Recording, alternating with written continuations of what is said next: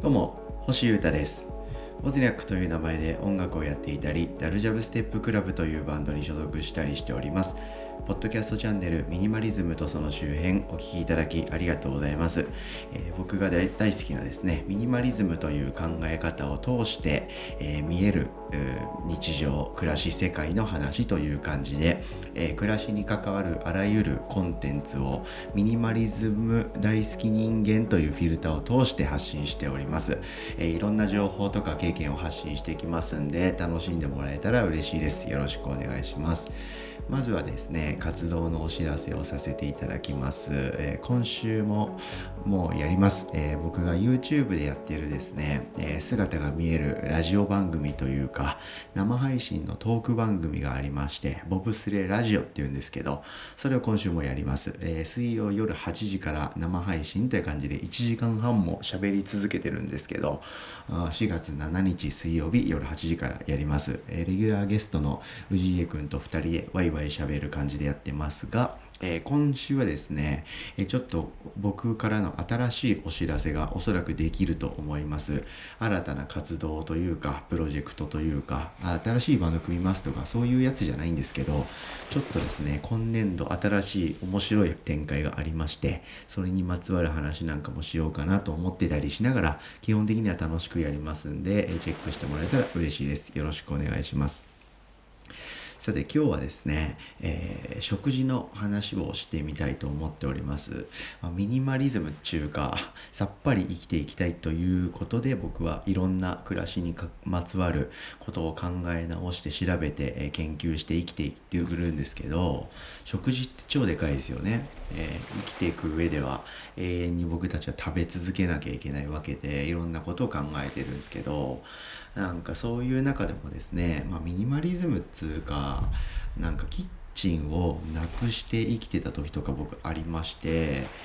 ー、家にキッチンがない方がいいんじゃないかみたいなアイデアにのっとって行動してた時あったんですよ。うん、でそうするとじゃあ何を食べていくとクールなのかとかいろいろ考えてる流れがありましてそういう意味でですね僕なりのミニマリズム追求ってことで食事についてもですね非常に変なルートをたどってるんですけど結果的に今2021年の春現在はですね爆発的に健康状態を維持できてます。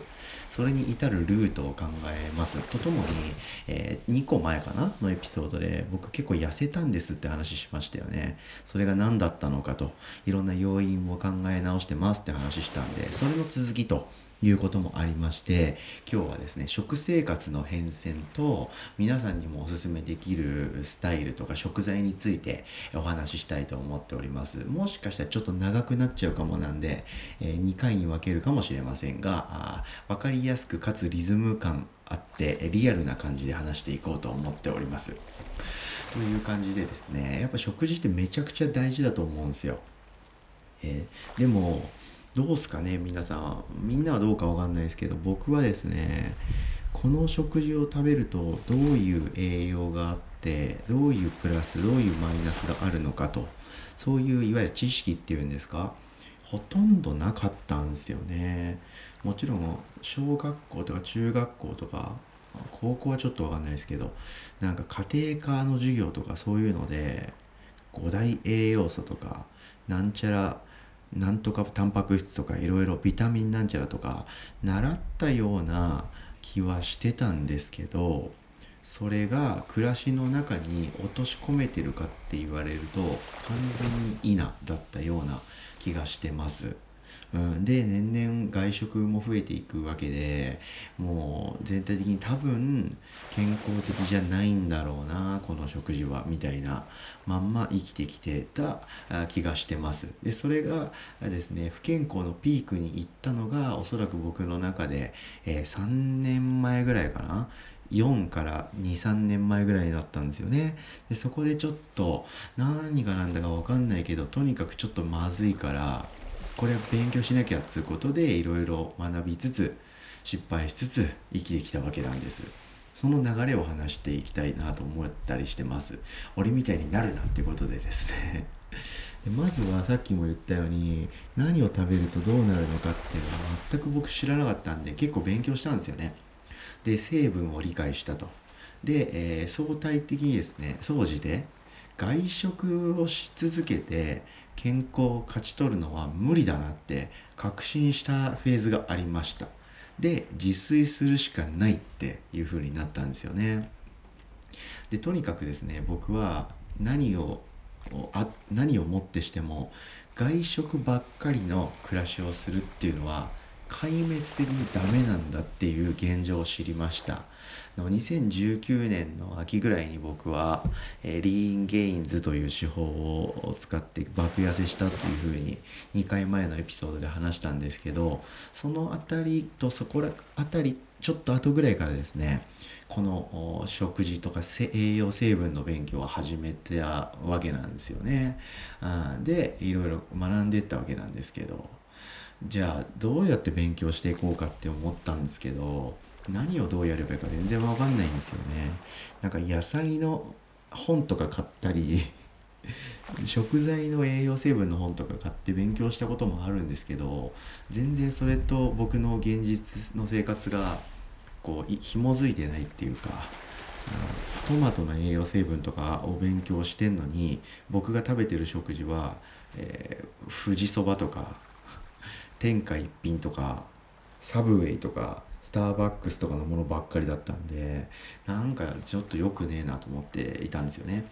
で何で勉強すればいいかっていうので一番面白かったのはですねカロリーの管理アプリを使ったことだったんですね。うん、2020年のですね確か2月かなその1ヶ月間で確か確かそこら辺なんですけどバリバリ勉強したんですよね。うん、あのアプリスマホアプリでですねいろんなアプリあるんですけどカロミルとかアスケンとかいろんな健康管理の食事のアプリあるんですけど僕はですねカロミルっていうアプリを使いまして1ヶ月分の食事を全部記録しました。でこれやってみたらすっごい面白くてですね自分が食べているものとかが全部スコアになっていくんですよ。数字になると。よくあるじゃないですか。あのシリアルとかの裏に載ってがちなあの五角形の栄養成分のあのバランスのやつですね。そういうやつで,、えー、ですね。どんどん自分が食べたものが数値化されて可視化されていくわけなんですよね。でそこからまずは僕いろいろ学び始めたんですよ。でそのタイミングで改めて大人になって初めてというかね五大栄養素というものの存在をちゃんと知りました。皆さんは言えます？五大栄養素って。言えないっすよね。でまあざっくり3つか。3大栄養素で厳密には5つみたいなやつなんですけど。タンパク質糖質脂質ビタミンミネラルっていうこの5つの栄養の軸ですね。で糖質には炭水化物と食物繊維という内訳2要素あるとかあとはまあ食事に必ず入ってくる塩分っていうね塩ですよね。その辺の軸もあったりしながらやっていくと。でこの成分をどういうふうにバランスよくとっていくのかっていうのが非常に重要だということを知りました。でもっと具体的に言っていくとですねタンパク質脂質糖質ビタミンミネラルというこの3軸なんですよね食事って。で、えー、タンパク質は体を作ってるものですね、えー、皮膚とか爪とか髪の毛とかですね。まあ、めちゃくちゃ重要ですね。体そのものに変わるやつですね。で脂質と糖質はパワーですね。エネルギー源というかそういうものに変わるもの。でビタミンミネラルが体の調子を整えるというかそういう役割で、えー、ざっくりと認識した認識は合ってると思います。でここをですねまず知ることが第一だと思うのでえー、僕みたいに同じことで悩んでる人は多いかは少ないかは分かんないですけど全人類多分健康的に生きていきたいと思ってるはずです。その上でちょっと調子が悪いなとかなんだか体に良くないことばっかしてる気がする。でも何をしたらいいか分かんないという方はですねまずは自分がどういう食事をしているのか今を知るのがいいと思います。とりあえずサラダばっかりの生活にいきなりしてみるとかなんでかわかんないけど野菜ばっかにしてみるとかそういう変なことやるとすぐやめちゃうんで僕みたいに。以前の僕みたいに。なんで謎の企画とかはせずですね、えー、スマホアプリを入れてみてそれでまず自分がどういう食事してるのかと。でその食事はどういう栄養成分があるのかっていうのを知ることからスタートでいいと思います。そうするとですね傾向が見えてきてすっごい面白いですよ。僕はですね、えー、僕の中ではヘルシーな暮らしをしてたはずなんですよ。当時は恵比寿のですね、えー、謎の物件みたいなのに借りまして、えー、あの辺の都会でですね生きてきて生きていてたわけなんですけど大体外食だったんですけどでもヘルシーに行きたいからっつってサブウェイでサンドイッチを買ったりとかスターバックスでサンドイッチとか野菜っぽいものをいっぱい食べたりとか富士そばでさらっとお蕎麦で済ませてたとかそういうノリで食事してたと思うんですけどアプリを通してですねちゃんと数字とかにしてみたら僕は脂質と塩分これがですねどうやっても多い食事をしてたってことが分かりました。で逆に炭水化物ですね、えー、具体的には糖質と食物繊維です。これが全然足りなかったという現実を知りました。